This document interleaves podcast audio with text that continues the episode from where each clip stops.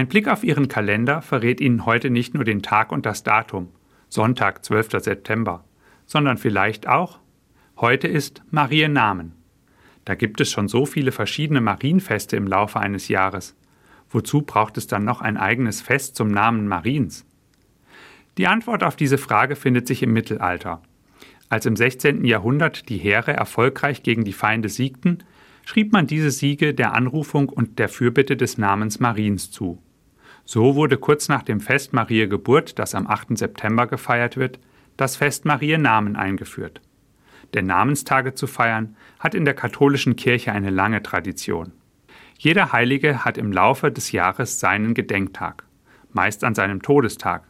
Denn seit der frühen Kirche glauben Christen, dass der Todestag eines Menschen der Beginn für etwas Neues ist, nämlich der Beginn des ewigen Lebens bei Gott, sozusagen der Geburtstag für den Himmel. Schon immer vertrauten katholische Christen auf die Fürsprache der Heiligen, ganz besonders auf die der Namenspatrone. In früheren Zeiten erhofften Eltern sich bei der Namenswahl den besonderen Schutz des Namenspatrons für das Leben des Kindes.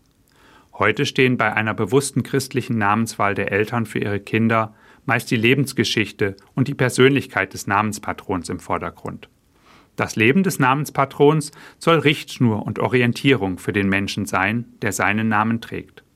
So wird in vielen katholischen Familien auch heute noch Namenstag in Erinnerung an den Namenspatron gefeiert.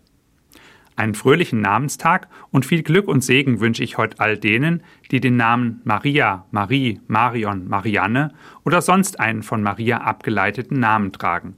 Ganz besonders wünsche ich Ihnen, dass das Vorbild Ihrer Namenspatronin, der heiligen Maria, auch für Ihr eigenes Leben prägend wird.